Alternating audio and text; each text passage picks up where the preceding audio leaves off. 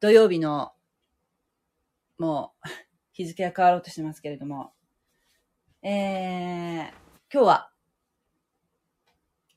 今日何日だっけ ?1 月8日 ?8 日でしたかね。こんばんは。早寝シリーズ。もう随分でも早寝になりましたよ、私。もう2時、3時に寝てましたもん、ずっと。胃腸してません。胃腸してませんけれども、あの、低い、低く歌、歌っただけです。神の、神の、神の、神の、もうね、やっぱり、やっぱちょっと、あんまり高い声で歌うと、まずいかなと思ったんですけど。でも私の家の周りはね、幸いなことに家がないんですよね。だから、道と駐車場に囲まれてるので、もう、ウクレレにはうってつけの環境に私は今住んでるんですけれども。はい、えー、でもね、えー、やっぱり、一軒家って寒いね。あの、集合住宅は、その点、えー、夏もね、冬も、うん、なんか外気にこうさらされてないっていうかね。横に部屋があるっていうのは、いいですよね。その点はいいなと思いますけれども。ウクレレ的には、今の環境はとても恵まれてるなと思ってますけれども。今日はね、ちょっと関係ないけど、自分の職場で成人式があったんですよ。で、あのね、まあ、女の子は着物を着て、そして、まあ、ちょっと詳しくは言いませんけど、わかる人はわかるっていう感じで 聞いていただければ、軽くさらっと流してほしいんですけど、あのね、そこで、あの、スライ、スライドじゃない、スライドって言わないよね。あのね、ちょっとビデオをね、短いビデオが流れたんですよ。音楽付きの。ずっとなんかお正月の時、間中、こう編集頑張った方がいらして、その、成人を迎えられる方々のね、赤ちゃんの時からの、赤ちゃんの時から今に至るまでのね、写真を、こう、音楽に乗せてね、えー、紹介するというね、場面があったんですけどね。あのね、ほんとね、すごくそれが良かった。もう、なんていうの、まあ、父兄の方とかもいたんだけど、もちろんすごくジーンとくるものあると思うんですよ。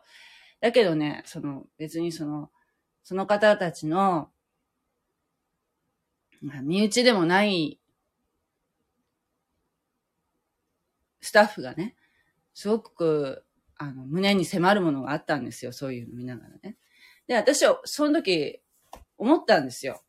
やっぱりね、えー、なんて言ったらいいのかなんて表現したらいいのかなあのね、その、その人が、例えばですよ、相手が、まあ、この、今の話とちょっとまた別に考えてほしいんですけど、相手をね、相手のその人を、えー、知ると、すごくなんかその人と近くなれるような気がするんですよね。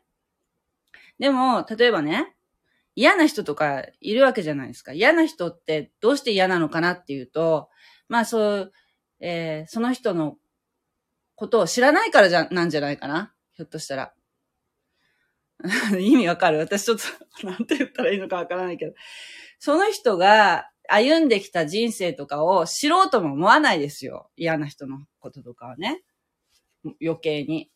だけど、なんかで、なんか、ひょっとしたら、えー、嫌だけど付き合わなきゃいけない人がもしいるとしたらね、その人の背景を、こう、に思いを馳せると、えー、もしかしたら、すごく、なんていうかな、近くなれるんじゃないかなと思思うんですよ。わかるような。うん、なんていうかな。完全にわかることは無理だけど、その人のことを知ろうとする姿勢っていうのが、えー、すごく大事なんじゃないかな。だから今私は聖書の勉強してるんだけど、聖書ってやっぱりその全然自分とは関係のないものと思ってたし、この聖書の中にで出てくる一人一人の登場人物、この人たちは実際に2000年前に生きてたんだけど、この地上でね。だけど、なんていうかな。全く関係がないと思うと、もう無関心に通り過ぎていくものなんだけど、だけど、クリスチャンでもね、あんまり聖書読まない人もいるよ。うん、でもね、聖書はね、もったいないよね。クリスチャンでも聖書読まないっていうのはね。聖書を読んで、深く勉強して、で、勉強すると、もっとわからないとこが出てくるんですよ。なんかその、えー、曖昧、曖昧にされてる部分とかがこう、浮き彫りになってきてね。で、もっとさらにそこをまた調べると。いうことを、繰り返しているうちに、少しずつ理解が深まって、で、しかもそれをですよ、自分の胸の中に留めておくのってとってももったいないじゃないですか。だからそれを今度アウトプットすると、もっと誰かに伝えるっていう行為が、さらにその自分の理解を深めるし、だって誰かに伝えるためには自分が分かってないといけないからね。で、それが自分の頭の中の整理にもなるし、えー、クリスチャンの中でもね、い、い、あの、あ面白いこと言うなと思った人がいてね。これ YouTube のあの、私に時々コメントくれてくださる方なんですけど、その方のチャンネルを見たときにね、その方がおっしゃってたのが、クリスチャンはずっと1%、1%って言ってるけど、日本のクリスチャンはね、1%でいいじゃないかって。その方はおっしゃるんですよ。1%でいいじゃないか。ずっと1%なんですよ。なんか、不動の1%なんですよ。なぜか。ずっと。で、それでいいやないかって。この増やせ、増やさないかんって、よう言うけど、1%でいい。なんか秘密結社みたいで。秘密結社の集会に毎週行ってる感じで、1%でその楽しめばいいじゃないか。確かにそう、そういう考えもあるなと思ったけど、いやいやいや、待てよ待てよ。いや、それじゃダメだ。やっぱり、ね、イエス様は、このね、イエス様は、神様がね、バーッとね、みんなを救おうと思ったら、みんなを信じ、信じるように、はい、はい、みんな信じなさいってさせることも人の心を動かして開いて信じさせることだって簡単におできになると思うけど、それはなさらないんですよ。それはどうしてかっていうと、私たちはロボットのようには作られてないんですね。で、そのロボットのように、ただイエス、イエイエス、イエスマンみたいな感じで、えー、なんていうの従われても、それ神様は、ね、少しも嬉しくないんですよ。あの、本当に心から関心を持って、本当に心から、心から神様の方向を、に向き直ることを、を喜ばれますからね。だから、だからですよ。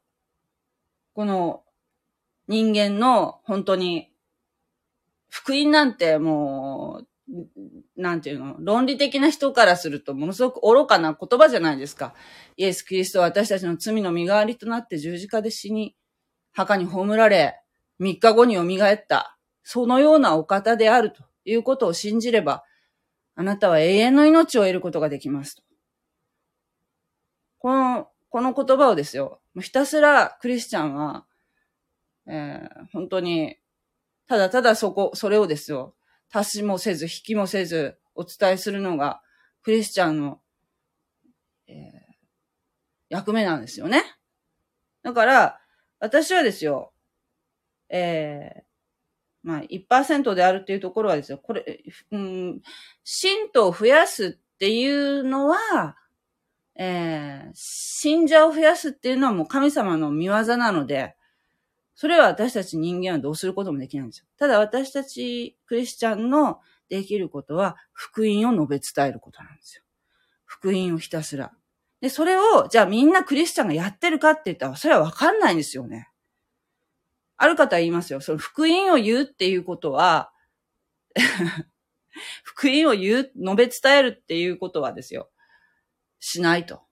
ただその、姿勢を、姿を見せて、キリスト教に関心を持ってもらえばいい。私はクリスチャンです。私はこのように、私のその働き、動きを見見て、えー、そんな、それは私、まあそれもそうかもしれないけど、福音を述べ伝えようと、イエス様がおっしゃってるんだったら、その通りやればいいんじゃないかなって私は思うんですけどね。まあちょっと話が前置きは長くなりましたけども。えー、ね。ただただ、ただただ言って、で、言って、それを信じるか信じないかっていうのは、みんな信じるわけじゃないから。言うだけですよ。ただただお伝えすることがクリスチャンの仕事だと私は思うんですけどね。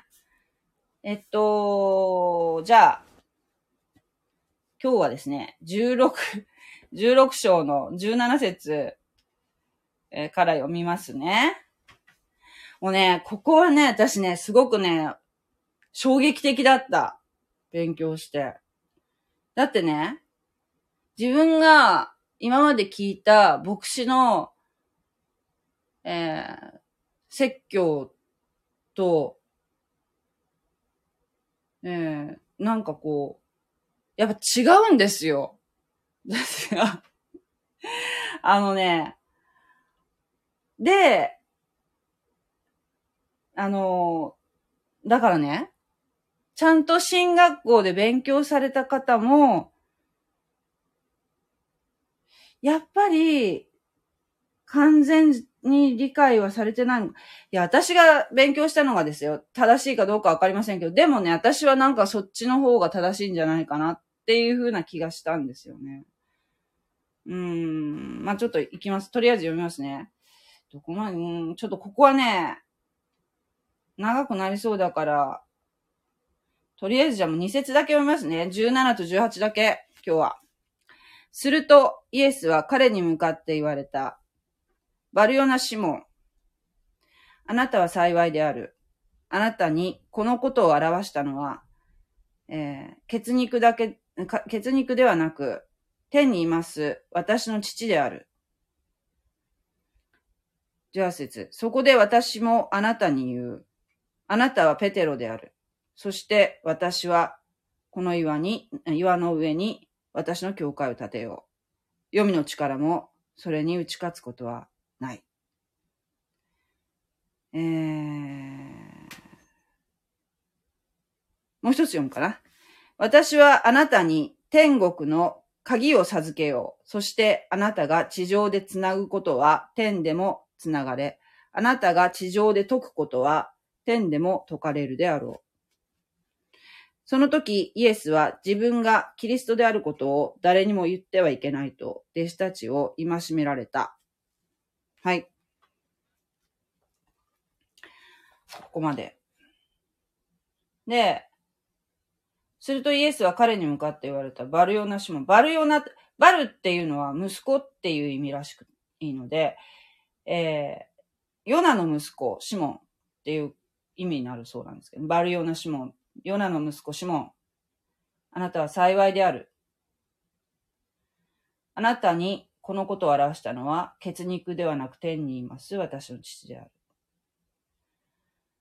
イエスを受け入れるのは自分の力ではない。天の父からイエスがメシアであると掲示されて初めて受け止められる真理なんだよ、ということですね。だから、なんかイエス様、前も言ったと思うんですけど、イエス様を信じるっていうことは、えー、まるでですよ、自分が選択したかのように思うんですけども、でも、後々よく考えると、やっぱりそれってすごく不思議なことで、例えば、なんでキリスト教に入ったの？とか、なんでイエス様信じ、イエス、キリストを信じたんですか？ってもし聞かれたら、本当にわからないですよ。不思議なんですよね。で、多分みんな、クリスチャンってそういうふうに思うんじゃないかな。なんで信じたかって言われたらわかんない。なん、なんか信じましたねっていうことになる。確かにそのきっかけは、例えばこういうことできっかけがありましたっていうことは言えると思うんですよ。例えばですよ、トラクト、トラクトっていうかそのチラシがね、ポストの中に入ってたと。で、クリスマスその教会にちょっと行ってみたという方もいらっしゃるでしょう。あるいは、道歩いてたら、えー、伝道している人がいて、で、その話を聞いて、でその人からチラシをもらって行ってみて、教会にちょっと行ってみようかなと思って行ったとか、えー、いう方もいらっしゃるでしょう。で、あるいはラジオ。ラジオでもそういう朝早朝とかに、心の灯火とか聞いたことないですか？心の、ああいう、ああいうのをこう聞いて、えー、キリスト教というものに興味持つ方もいらっしゃるかもしれないし。あるいは、学校がね、進学した学校が、そういうちょっとミッション系の学校で、そこで、えー、信じたっていう方もいらっしゃるかもしれない。私のようにインターネットで、なんか全然関係のない調べ物をしてて、たまたまヒットしたブログから興味を持ち始めてね。で、聖書をどうしても読みたくなって、買いに走って、それから読んだけど意味わかんないから、いろいろ調べて、周りの人に、これってどういう意味だろうねって聞いてもうざがられるから、もうあなた教会行きなさいよって言われて、ね、未信者に言われたんだよ。もう、聖書のことわかんないんだったら教会行けばって言われて、うん、そうやなって思って、で、教会に電話して行ったんですよね。そういう人もいると思います。だけど、そういうふうな心を、がですね、こ心がそのように、えー、イエス様の方に向いていくっていうのは、引き寄せられていくっていうのは、えー、自分の力なのかな、そこはっって思うし。で、今、この、ね、ライブをね、聞いてくださってる方も、えー、きっと偶然じゃないと思うんですよ。まあ、その信じてらっしゃるか信じられてないかはわからないけども。ねえね。えー、私は、あのー、何？ハッシュタグにね、スピリチュアルって入れてるんですよ。スピリチュアルって入れてる理由はね、入れると、多分、その、スピリチュアルに関心がある人が聞いてくださる可能性があるかなと思って入れてるんですよ。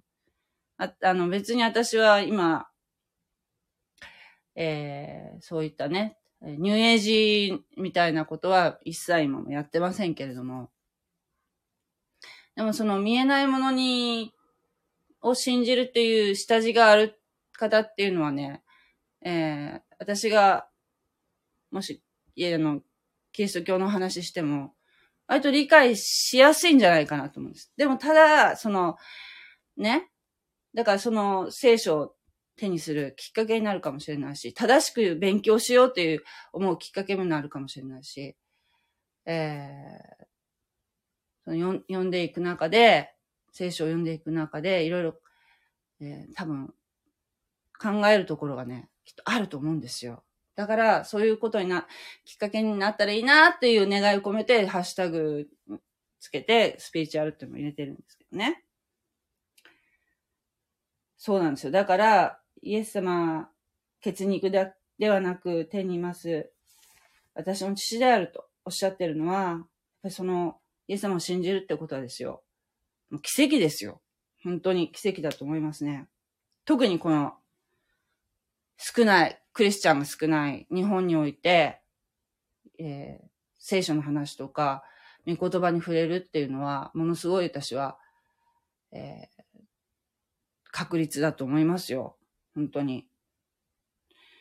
で、そこで私もあなたに言う。あなたはペテロである。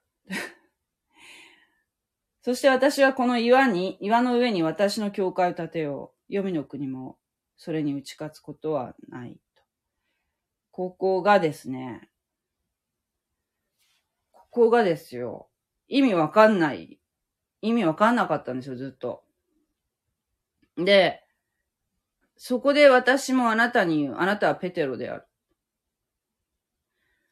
で、何と思ったんだけど、その、シモン、シモン・ペテロ。ペテロってね、バルーナ・シモンっていうのは、ペテロのことなんですけどね。シモン、シモン・ペテロ。えー、同じ意味です。シモン・ペテロって言いますもんね。ペテロはペテロです。あの、まず、イエス、イエス、キリストが何か、例え話したときに、まず、はいって手を挙げるのはペテロですよ。えー、十二弟子の中のね、割とリーダー格の人で、もともと漁師さんでしたけれども、で、ちょっとね、おっちょこちょい的なところがある、えー、憎めないキャラクターなんですけれども、この方がですね、えー、16節で、あなたこそ生ける神の子、キリストですと信仰告白をしましたよね。そして、イエス様はすごく喜ばれたんですけれどもね。それを受けての言葉なんですね。えー、っと、ペテロっていうのは、意味が、岩っていう意味があるらしいんです。岩っていう。で、えー、だから、ペテロっていう名前自体が岩っていう意味があってね。で、そして私はこの岩の上に私の教会を建てよう。って言ってますよね。で、あなたはペテロであるっていう、そのペテロっていうのは、えー、男性名詞で、岩っていう意味だけど男性名詞なんですって。そして、次の、次に出てくる、私はこの岩の上に私の教会を建てようっていう、この2番目の、私はこの岩の上にの岩っていうのは、えー、岩山、岩山という意味で、ペトラっていうらしいんですね。女性名詞で。で、同じ文章の中で、この男性名詞の岩と女性名詞の岩っていうのがある場合、この二つが同じことを指すということは、えー、文法上ありえないらしいんですよ。意味わかりましたか？で、私これ、ギリシャ語のなんか書いてあるのをまた調べて、本当にそうなのかなと思って見たら、やっぱり最初の方はペテロで、次はペト、ペトラになっていましたので、間違いなくギリシャ語、もともとこのマタイの福音書はギリシャ語で書かれているので、こう、わざと違えてるんですね。最初のペトロ、ペテロっていう、その、えー、ペテロの名前、名前を指してるのとね。だから、なんて説明したらいいのかな。あのね、カトリックってありますよね。えー、プロテスタントはカトリックから分かれたも、分かれたものなんですけれども、その、ローマカトリックは、ペテロを初代の法王にしてるんですよ。初代の法王は、カトリックの初代の法王はペテロ。で、イエス様、イエス様のね、からペテロは権威を授かっていると。で、その権威をですずっと歴代の法王がペテロの権威を、ペテロがいただいた権威をずっと継承しているっていう考えに立ってるそうなんです。カトリックっていうのは。だから、カトリック的には、その、ペテロの上に私の教会を建てようと。ペテロのいただいたその権威の上に。だから、今のローマ法王も、ペテロが最初の初代の法王として与えられた権威が、今の法王にも受け継がれているっていうふうに考えてる。そうなんですよね。だけど、だから、えー、最初のペテロ、男性名詞のペテロも、次の女性名詞のペテロも、ペトラも、同じ岩、同じ意味であると。どちらもペテロを指しているっていうふうな信仰があるそうなんですよ。だけど、プロテスタント的にはですよ。この、プロテスタントっていうのはものすごく聖書をこう切り刻んで読むところがあるんですよね。カトリックと違ってね。それがいい、いいか悪いか別として、割とこう切り刻んでこう、これはどうなのかなっていうのをものすごくこう、緻密に読もうとするのがカトリックとちちょっと違うところで。だからあんまり行き過ぎると、あのー、なんていうんですかね。ああいうのは、自由主義神学っていうのになっちゃうんですけども。まあちょっとそれは置いといて。で、えー、だからですね。私が、え、中川先生という、え牧師、有名な牧師先生がいらっしゃるんですけど、その方がおっしゃるにはですよ。えっ、ー、と、男性名詞の岩と女性名詞の岩っていうのは意味が違くて、この2番目のペトラっていうのは、うんとね、だからペテロの、ペトロの上に、ペテロの上に、えー、教会を建てていくっていう意味ではなく、えー、ペテロの信仰告白の上に、教会を建てようとおっしゃってるんだよということなんですね。その岩っていうのを聖書的にですよ、旧約聖書で大体表現されているときは、岩って言ったも、メシアのことらしいんですよ。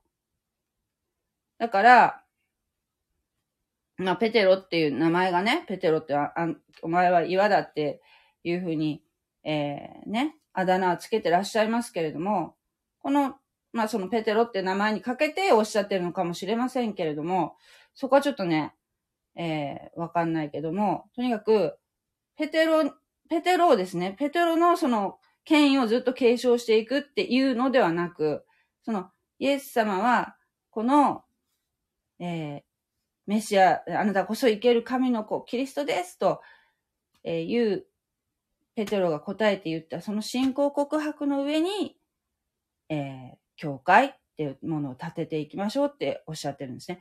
今日、ここで言う教会というのは、霊的な、普遍的な教会の意味なんですね。だから、イエス・キリストを信じた者が瞬時に、えー、精霊を受けて、えー、教会の一員になるっていうことは前にも申し上げたと思うんですけれども、だから、えー、どこどこ町の何々教会みたいな地域教会を指すんではなく、ここの場合の教会っていうのは霊的な教会で、えー、どこからスタートするかっていうと、使徒の働きという、えー、使徒行伝か。徒行伝とも言うんですけど、そこに、そこに出てくるペンテコステ、ペンテコステっていう、えー、なんていうかな。精霊がイエス様の約束された、イエス様が天に帰られた後に、えー、信者たちにですね、精霊が一人一人に宿りますよっていう約束をされたんですけど、そのペンテコステ以降、そして、教会が一瞬にして天に上げられる、えー、敬虚までが、えー、教会の時代とされてるんですね。なので、その間、存在する、この地上に存在する教会というのは、この、えー、シモン・ペテロが言ったその信仰告白の上に立っているんだよ。教会というのは立てられるんだよ。ということをここでおっしゃっていて、で、えー、読みの力もそれに打ち勝つことはない。というのは、えー、この最初のね、初代の人たち、ペテロを中、あの、はじめとするね、十二弟子とか、あと、パウロ、使徒と呼ばれる人たちですね。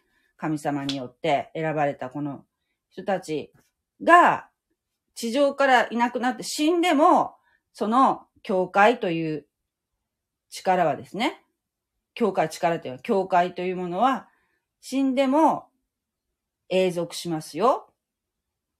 それは、ハデスの門、読みの力っていうのは死を表しますよ。死もそれに打ち勝つことはできませんよ。ということなんですね。うん、ちょっと難しいかな。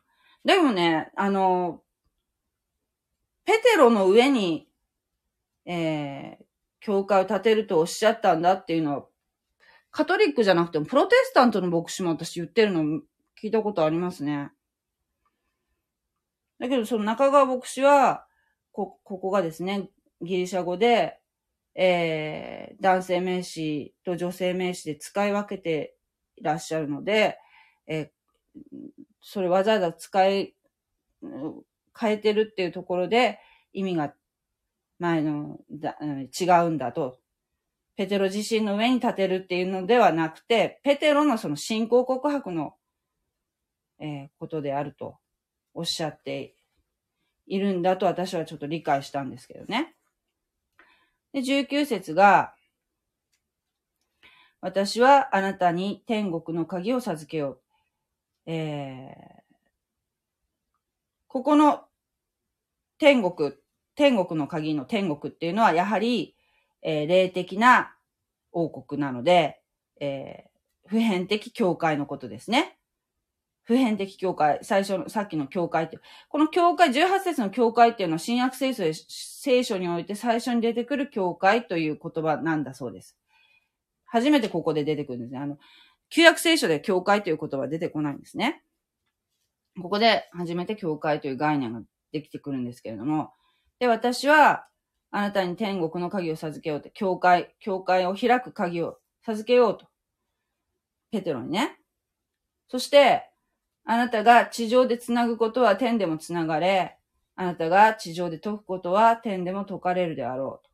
ここが、これもね、これなんだよね。これをね、本当に、ついこの間、牧師の、ある牧師の、えー、説教聞いたときに、なんかね、えー、っとね、大抵の方はですよ、大抵の多くのか、多くの牧師がここを言う場合はですね、この権威っていうのは、えー、教会が今も持っている。私たちが今も、も、この権威を持っているみたいな言い方をされてたんですけれども、そうじゃなくて、これは、ペテロに預けられた、ペテロ、ペテロに、えー、イエス様がこの時与えられた、その、初代のね、初代教会の人たちの権威。最初はペ、あの、ペテロにイエス様ここで預けられましたけど、ペンテコステ以降は、十二人がこの権威を受けたと。ちょっとね、これ難しいよね。ここが。ややこしいよね。そして、あなたが地上で繋ぐことは天でも繋がれ、あなたが地上で解くことは天でも解かれるであろうっていうのもね。これも、えー、っとね、意味がね、わかんなかったんだけど、繋ぐとか解くっていうのは、当時の、紀元1世紀頃のラビ用語って、ラビっていうのはユダヤ教の先生のことなんだけど、ラビ用語で、つなぐっていうのは禁止するってことなんですって。で、解くっていうのは許可する。ってことなので、あなたが地上で禁止することは天でも禁止され、あなたが地上で許可することは天でも許可されるであろうという意味になるんですって。で、えー、これはね、これをですね、えー、っとね、だから、マタイの福音書っていうのが誰に向けて書かれているかということと、そして、これは誰に授けたのか、この権威は、天国の鍵は、誰に授けたのかっていう、それが、えー、誰かっていう風に読む、誰として読むかによって全然解釈が変わるんですよ、ここが。だけど、こうブログとかでいろんな他の牧師のブログとか見てたり、あと私が実際にある牧師から説教で聞いた話とかをどうも考えて、総合的に考えると、多くの、えー、牧師はここを、えー、教会にこの権威が預けられている、今も、教会がこれを行使できるみたいな。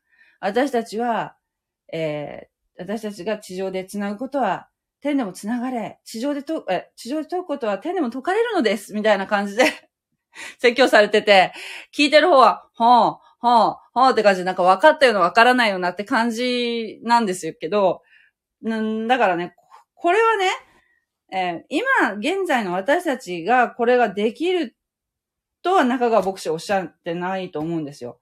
だから、ペテロのに預けられた。で、今も続いてるわけじゃないんですよ。で、なんでここで、イエス様が、えー、ペテロとかね、その十二使徒に、この、権威を授けられたかっていうと、要するに今から教会時代っていうか新しい時代が始まるわけじゃないですか。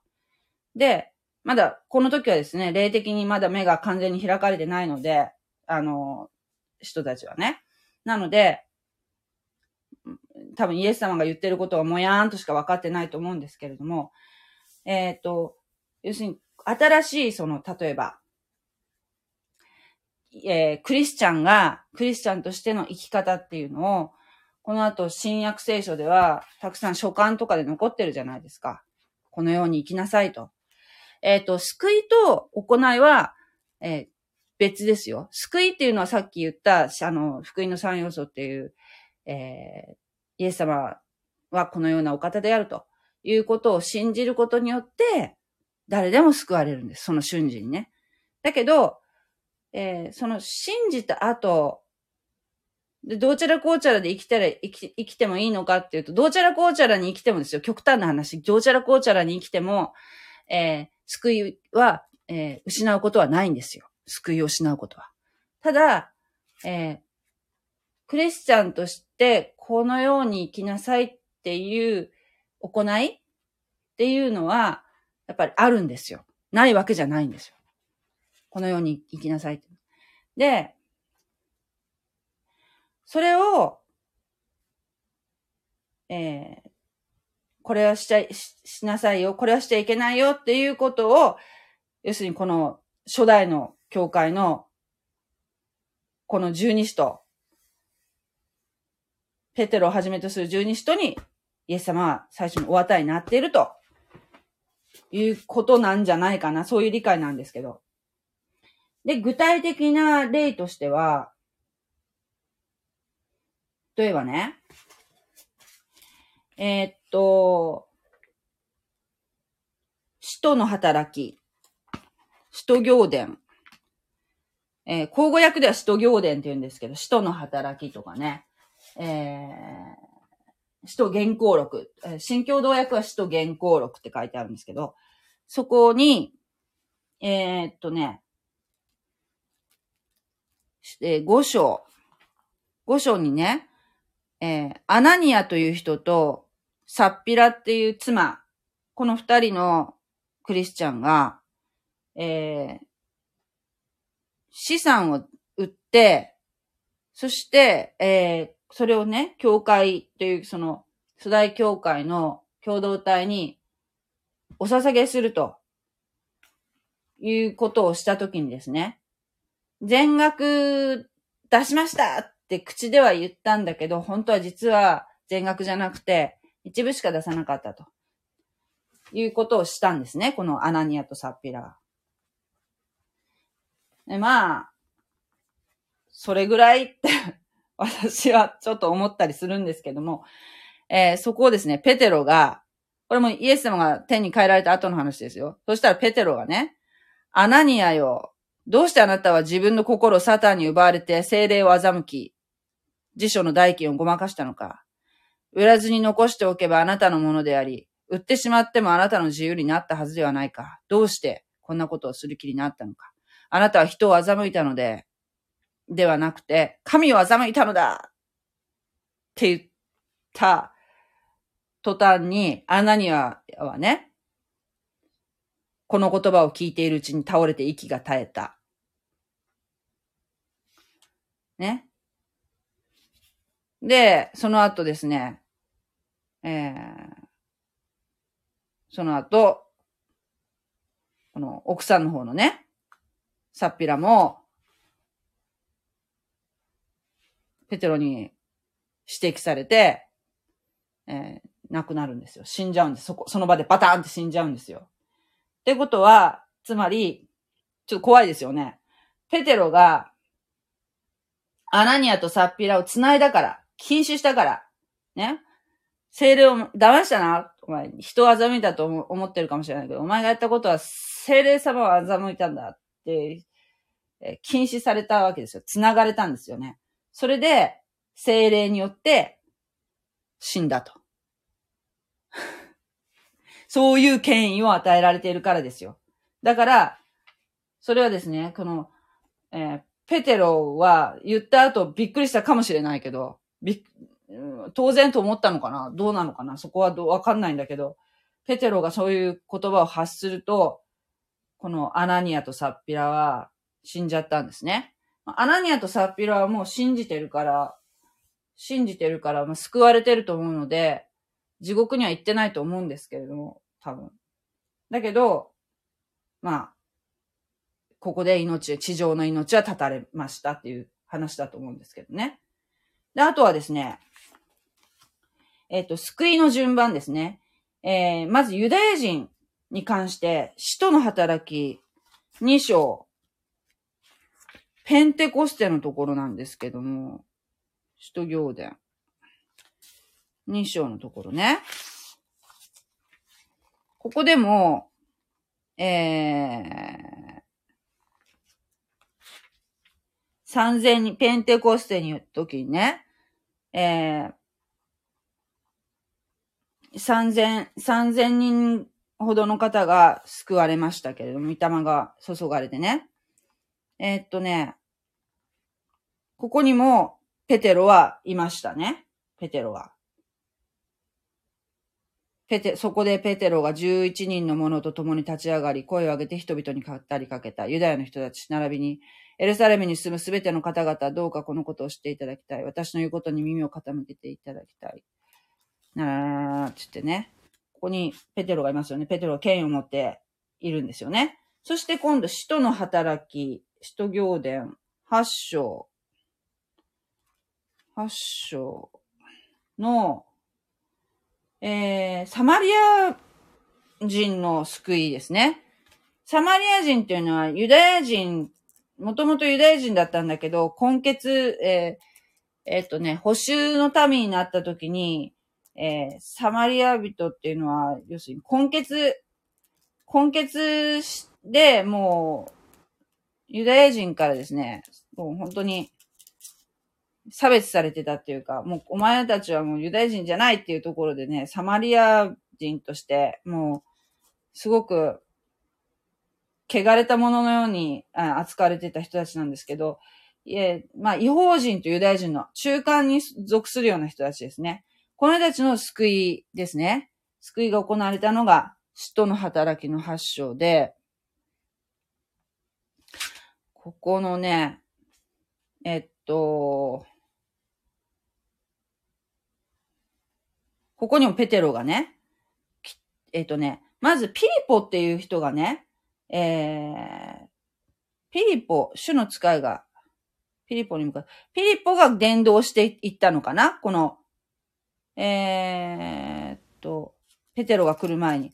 だけど、そうそうそう、ピリポが。で、その後、えー、ペテロ、ペテロが使わされて、ここに、えー、二人はサマリアに下っていってみんなが精霊を受けるようにと彼らのために祈ったと。それは彼らはただ主イエスの名によってバプテスマを受けていただけで精霊はまだ誰にも下っていなかったからである。そこで二人が手を彼らの上に置いたところ彼らは精霊を受けた。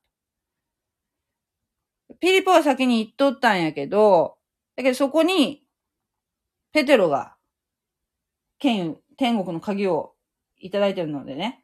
で、この鍵を開くために来たんですね。そしたら、サマリア人たちが救われました。で、その後、違法人の救いなんですけど、今度違法人のとこに行きました。使徒の働き、使徒行伝の9章。えー、で、ここはコルネリオという百人隊長じゃない？確か。コルネリオ。ここだっけ？九章。九章。どこだっけなえーっと。場所間違ってるかな？コルネリオ。コルネリ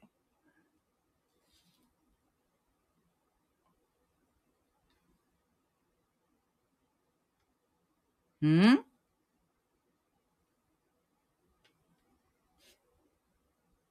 どこだっけ？ちょっと今パッと出てくる。ここじゃないかな九章じゃないのかなあったコルネリオ。えっと、ペテロが10章だ。9章じゃない、10章。ペテロが今見た幻は何のことだろうかと一人思案にくれていると、ちょうどその時、コルネリオから送られてきた人たちがシモンの家を訪ね当てて、その角口に立っていた。そして声をかけて、ペテロと呼ばれるシモンという方がこちらにお泊まりではございませんかと尋ねた。ペテロはなおも幻について思い巡らしていると御霊が言った。ご覧なさい。三人の人たちがあなたを訪ねてきている。さあ、立って下に降り、ためらわないで彼らと一緒に出かけるがよい。私が彼らをよこしたのである。そこで、ペテロはその人たちのところに降りて行っていった。私がお尋ねのペテロです。どんな御用でおいでになったのですか？彼らは答えた。正しい人で神を敬い、ユダヤの全国民に好感を持たれている百卒長、コルネリオが、あなたを家に招いて、お話を伺うようにとのお告げを聖なる見つかりから受けましたので参りました。ねえ、百卒長って書いてあるけど、百人隊長のことですよ。なんか百人隊長でみんな、なんかいい人が多いよね。なんか、聖書に出てくる百人隊長。そこでペテロは、えー、彼らを迎えて泊まらせた。翌日、ペテロは立って彼らと連れ立って出発した。ヨッパの兄弟たち数人も一緒に行った。その次の日に、一行はカイザリアに着いた。コルネリオは親族や親しい友人たちを呼び集めて待っていた。ペテロがいよいよ到着すると、コルネリオは出迎えて彼の足元にひれ伏して拝した。すると、ペテロは彼を引き起こしていった。お立ちなさい。私も同じ人間です。それから共に話しながら部屋に入っていくと、そこにはすでに大勢の人が集まっていた。ペテロは彼らに言った。あなた方が知っている通り、ユダヤ人が他国の人と交際したり、出入りしたりすることは禁じられています。ところが、神はどんな人間をも清くなないとか、汚れているとか言ってはならないと私に、私にお示しになりました。お招きに預かった時少しもためらわずに参っ、ためらわずに参ったのはそのためなのです。そこで伺いますが、どういうわけで私を招いてくださったのですか？これに対してコルネリオが答えた。4日前、ちょうどこの時刻に私が自宅で午後3時の祈りをしていますと、突然輝いた衣を着た人が前に立って申しました。コルネリオよ、あなたの祈りは聞き入れられ、あなたの施しは神の見舞いに覚えられている。そこでヨッパに人を送ってペテロと呼ばれるシモンを招きなさい。その人は川なめしシモンの海沿いの家に泊まっている。それで早速あなたをお呼びしたのです。ようこそおいでくださいました。今私たちは、主があなたにお告げになったことを残らず伺おうとして、皆神の見舞いにまかり出ているのです。そこでペテロは口を開いていった。神は人を偏り見ない方で、神を病い義を行う者はどの国民でも受け入れてくださることが本当によくわかってきました。あなた方は神がすべてのものの主なるイエス・キリストによって平和の福音を述べ伝えて、イスラエルの子らにお送りくださった御言葉をご存知でしょう。それはヨハネがバプテスマを説いた後、ガリラヤから始まってユダヤ全土に広まった福音を述べたものです。神はナザレのイエスに精霊と力とを注がれました。このイエスは神が共におられるので、良い働きをしながら、また悪魔に押さえつけられている人々をことごとく癒しながら巡回されました。私たちはイエスがどうして、あ、イエスがこうしてユダヤ人の地やエルサレムでなさったすべてのことの証人であります。人々はこのイエスを木にかけて殺したのです。しかし神はイエスを三日目に蘇らせ、全部の人々にではなかったが、私たち証人としてあらかじめ選ばれた者たちに現れるようにしてくださいました。私たちはイエスが死人の中から復活された後、共に飲食しました。それからイエスご自身が聖者と死者との審判者として神に定められた方であることを人々に述べ伝え、また証しするようにと神は私たちにお命じになったのです。預言者たちも皆イエスを信じる者はことごとく、その名によって罪の許しが受けられると証しをしています。ペテロがこれらの言葉をまだ語り終えないうちに、それを聞いていたみんなの人たちに精霊が下った。ほら、精霊が下った。割礼を受けている信者でペテロについてきた人たちは、違法人たちにも精霊の賜物が注がれたのを見て、驚いた。それは彼らが威厳を語って神を賛美しているのを聞いたからである。そこで、ペテロが言い出した。この人たちが私たちと同じように精霊を受けたからには、彼らに水でバプテスマを授けるのを誰が拒み得ようか。こう言って、ペテロはその人々に命じてイエス・キリストの名によってバプテスマを受けさせた。それから彼らはペテロに願って、なお数日の間滞在してもらったと。ちょっと長かったけど、なんか、ええ話やなと思って読んでしまいました。わかったかな？なんか、だから、ペテロが天国の扉を開く鍵を渡されて、どんどん開いて回ったんですよね。まず、ユダヤ人。次にサマリア人。次に今、コルネリオのね、違法人。だからもうね、すべての、世界のすべての人たちに、天国の扉が開かれて、それを閉じることは、それを打ち壊すことは、読み、死にも、死、死ですら、もう、それを、そのね、扉をね、閉じることはもうできないわけですよ。で、この十二使徒たちが、地上にはもう今、今いませんよね。その地上からいなくなっても、天の扉は開いたまま、開かれている。霊的な王国、教会時代がスタートしたんだよ、いう話ですよね。はい。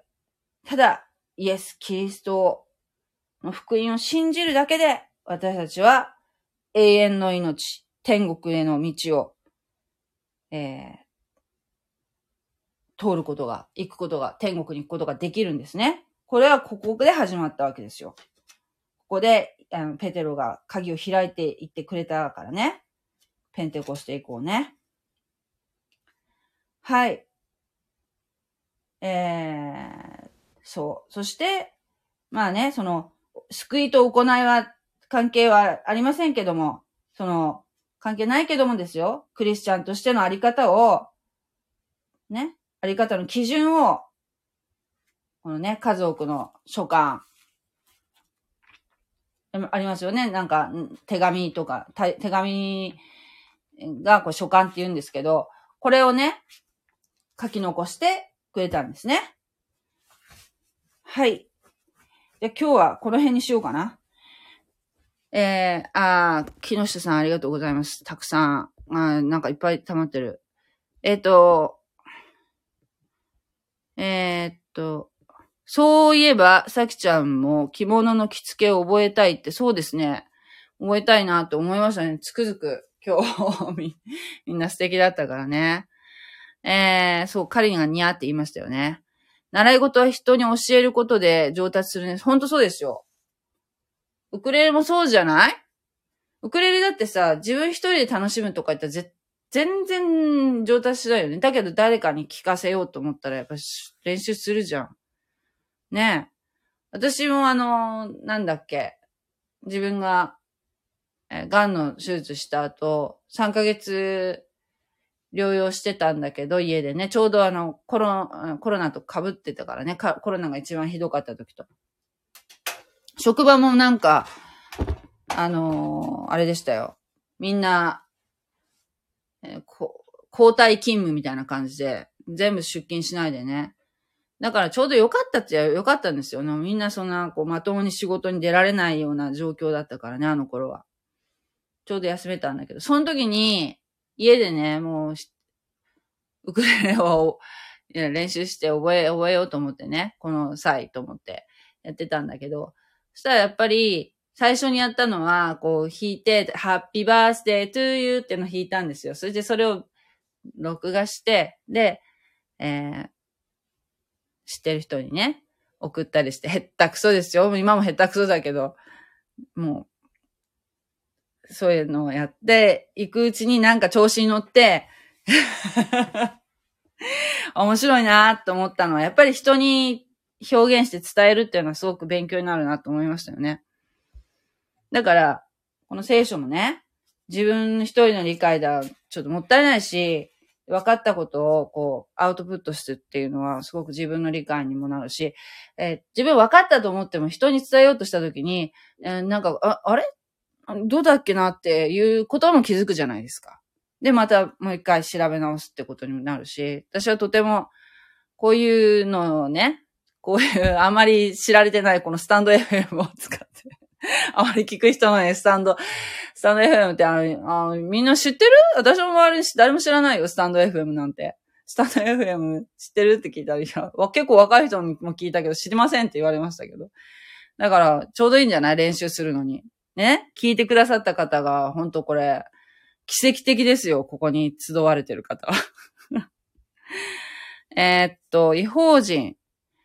違法人の人数がこれでいいっていうまで信者を増やすんでしょあ、そのいいって思うのはだって、私たち何人って決まってないし、それは神様がお決めにななることですから。で、信じるか信じないかっていうか、もう、この人、なんかね、あの、もう信じる人っていうのはもうね、この世の初めから決まってるっていうこともなんかどっか書いてあったんじゃないかな、聖書で。ちょっとここあやふやなので言いませんけども、そういうふうに考えることもできるんですよ。でもね、そういうのはわからないじゃないですか。誰の名前が書かれてるとか、誰の名前書かれてないとか。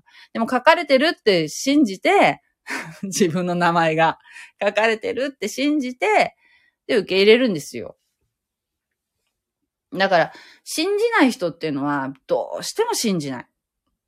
もうしょうがない、それは。まあ、もうだって、そんなしつこく言ったって。だから私ができることはですよ。私たちができることは、福音の三要素をそのままお伝えするんですよ。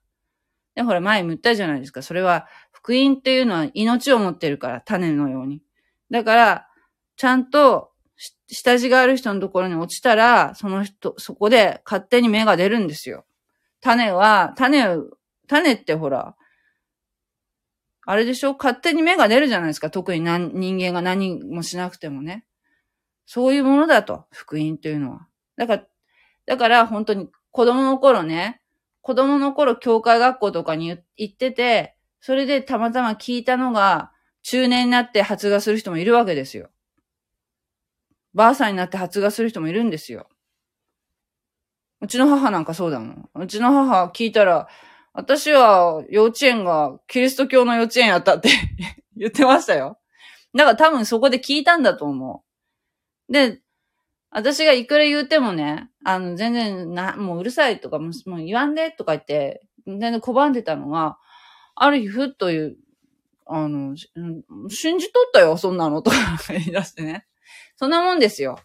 こっちが働き、もう一生懸命働きかけるっていうのは、まあ、それがうん、ダメっては言わないけど、別になんていうかな。とにかく耳に入れとくっていうのが大事なのかもしれないね。あとは神様が働かれるのかなと思いますね。えー、っと、ペテロのフルネーム、シモン・ペテロ。この頃の人っていうのは多分名字ってなかったと思うんですよ。普通の人は。だから、えー、っと、イエス様もですね、イエス、キリストっていうのは、キリストっていうのはメシアって意味だから。だからイエス様ですよ、イエス。ヨシュア。ヨシュア君ですよ。イエス様っていうのは、えっ、ー、と、ナザレのイエスとも呼ばれるんですけども、ナザレっていうのはその自分がその育ったところの名前ですよ。ナザレ、ナザレの村ですよ。ナザレのイエス君。ね。名古屋のかっちゃんみたいな感じですよ。そういうふうに、だから名字がないからベタニアのマリアとか言うじゃないですか。そんな感じですよ。えー、キリストが教会を建てる。天の御国の鍵というのは何なんだろう。だから、今言いましたよね。なんだっけ。えっ、と、で、天、天の御国っていうのは、いろんな意味があるって前も言ったと思うんですけども、えー、普遍的な教会、霊的な、要するにイエス・キリストを信じた瞬間に所属する教会が天の御国。ここで言う天国ですね。神の御国とも言いますけど、これはマタイの福音書というのはユダヤ人向けに書かれているものなので、神という言葉を使わないんですよ。ユダヤ人は神という言葉を使うのをものすごく恐れてるので。もう恐れ多くも神様なので、神っていう言葉をもう絶対使わないっていう人たちに向けに書く場合は、神の御国っていうふうに言わないで、天の御国って言うんですよ。でも意味は一緒。ですね。えー、鍵っていうのは要するにそこを開くってことですよ。そこを。教会オープンって感じ。そこに所属することができるようになシステムをもう開いたっていうことです。で、それを閉じることはできないよ。と、あの、教会っていうものがスタートしたってことです。今っていう教会っていうのがね。地域教会のことじゃないですよ。地域教会っていうのはその町にどこどこ町にある何々教会って言われているね、建物としての教会っていう概念と、教会っていうのはその霊的に普遍的な教会。要するに、もうあの、信じた瞬間にそこのメンバーになるという教会っていうのは、教会。あの、霊的な教会なんですね。で、あと、その、それぞれの町にあるちっちゃい教会がありますよね。あれは、えっ、ー、と、地域教会って言うんです。で、地域教会っていうのは、クリスチャンじゃない人も混じってますよね。クリスチャン、クリスチャンもいれば、えー、未信者の人もいらっしゃいますよ。牧師ですら、あの、イエス様の復活とか信じてない方もいらっしゃるので、まあ、クリスチャン、自称クリスチャンだけど、実は、あの、クリスチャンじゃない方も、ひょっとしたらいるかもしれません。ちょっとわかりませんけどね、それは。一見、クリスチャンだけど、本当はクリスチャンじゃない人も混じってるかもしれない。それは地域教会です。でも、霊的な教会っていうのはもう、もうガチでクリスチャンばっかりです。もう救われた人ばっかり。そこの鍵を開いたということですね。えっ、ー、と、昨夜のところではイエスは自分自身のことを人のことを言っていましたよね。確かイエスが湖の上を歩いた時も弟子たちはあなたは神の子ですって礼拝していました。はい。ペテロはあだ名で岩。うん。お前は岩だってこう、イエスは。多分、あの、あだ名じゃないかな。うん。あの、イエス様ってそういうちょっと面白い、面白いユニークな方だったんじゃない？ユーモアのある方だったんじゃない？お前、言わね 言ったんじゃないかしら。えー、っとね、砂の上、岩の上に家を建てた例えがあったね。石か。岩っていうの、そうだから、岩っていうのも神様ですよ。岩。あの、メシア。岩っていうのはもう確かな。守り。あなたは私の岩です。とかね。あの、あれですよ。あの、ほら、詩篇ってあるじゃないですか。真ん中ら辺に、詩篇。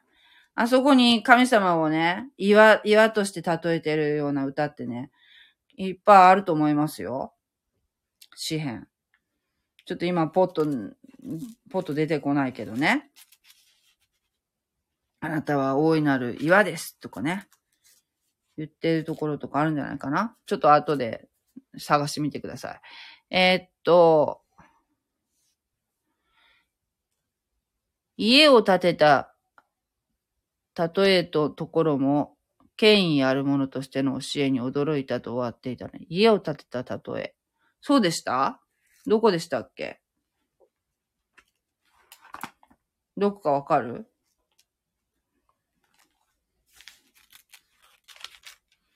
家を建てたところ、権威あるものとしての教えに驚いた。ああ。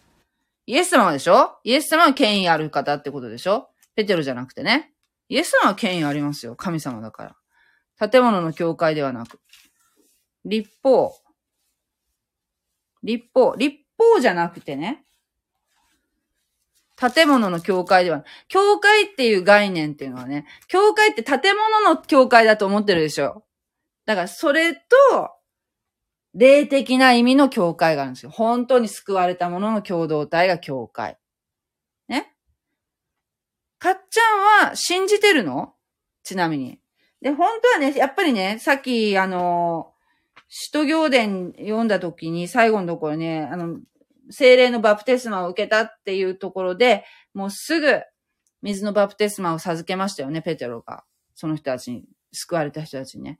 水のバプテスマと精霊のバプテスマってあるんですけど、精霊のバプテスマを受けると救われる、救われたっていうことになるんですけれども、それは、要するにさっきの福音の三要素っていうのを信じた時にも精霊のバプテスマっていうのが瞬時に起こるんですね。イエス様を信じるっていうふうなことをちゃんと告白したときにね。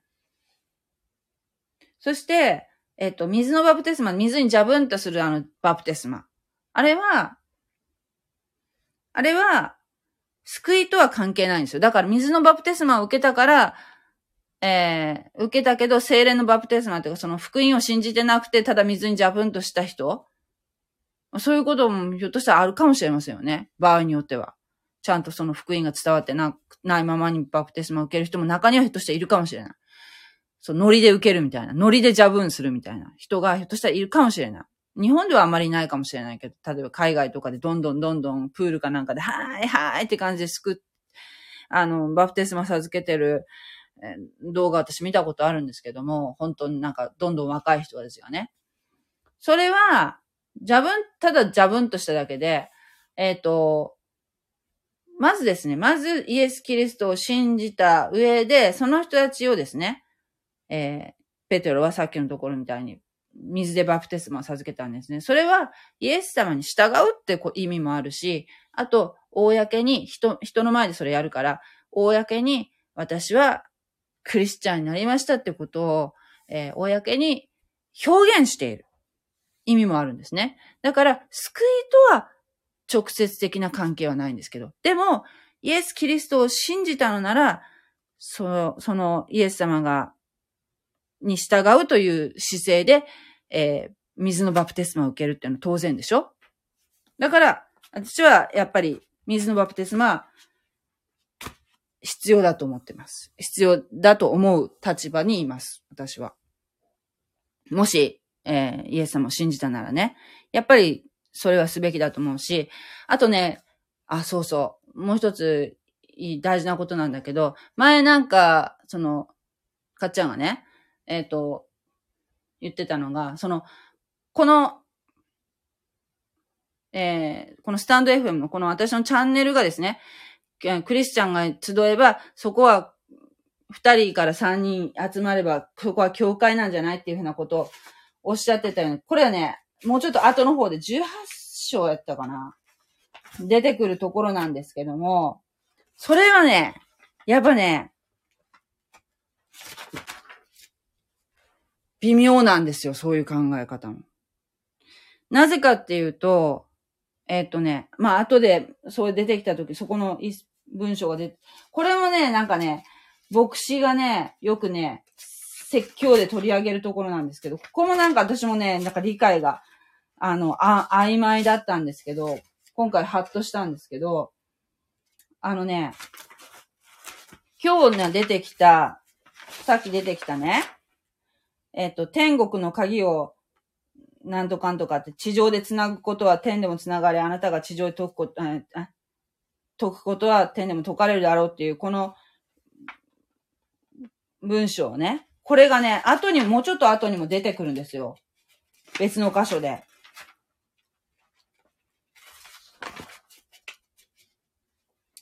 えーっとね、どこやったかな出てくるんですよ。えー、あ、あったあったあった。18章のね、その出てきた時に、言おうかなと思ってたんだけど、そう、えっ、とね、二人または三人が私の名によって集まっているところには私もその中にいるのであるっていうところを出して、ね。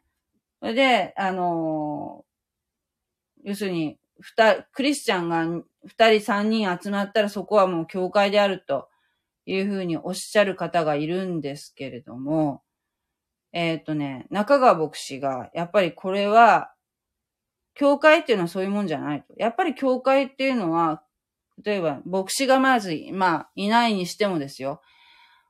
まあ、例えば、執事とかね。あとその信仰歴の長い、やっぱリーダー格の人がいるんですよ。牧師もリーダーですよね。で、そういう人たちに、やっぱり、がいてっていう、そういう権威のある人、神様から権威を授かっている人ですよ。そういうリーダーっていうのはね。そういう方たちがいて、いるなんていうの集団っていうのが、教会。その地域教会というのはね。だから、その、確かに、クリスチャンが複数集まって祈るっていうことは力があるんですよ。一人で祈るより。集まって。だけど、やっぱり、その、地域教会も大切なんですよ。そうやってこう、クリスチャンが、えー、集まる場所っていうところ、あの、きちっと集まるところはね。ただなんかそ、うん、なんていうかな。これ、これもね、ちょっとその、いろいろ、家の教会とかいう人たちもいるから、その家で、その牧師とかがいなくて家でこう礼拝捧げてるような方たちもいるし、あるいはその家庭礼拝っていうのもあるから、それがじゃあ教会、家庭礼拝が教会かどうかっていうのはそこも、私はよくわかんないんだけど、定義がね。だけど、やっぱりね、教会ってどこに行くっていうのは、私はね、一定の意味があると思いますよ。ちゃんとそう、建物のその教会に集うっていうのはね。だから、この、こういう、なんていうかな、集まりが教会の代わりになるかって言ったら、それは私はやっぱ違うと思う。やっぱり、実際に行って、集うっていうのはすごく大事なことだと思いますね。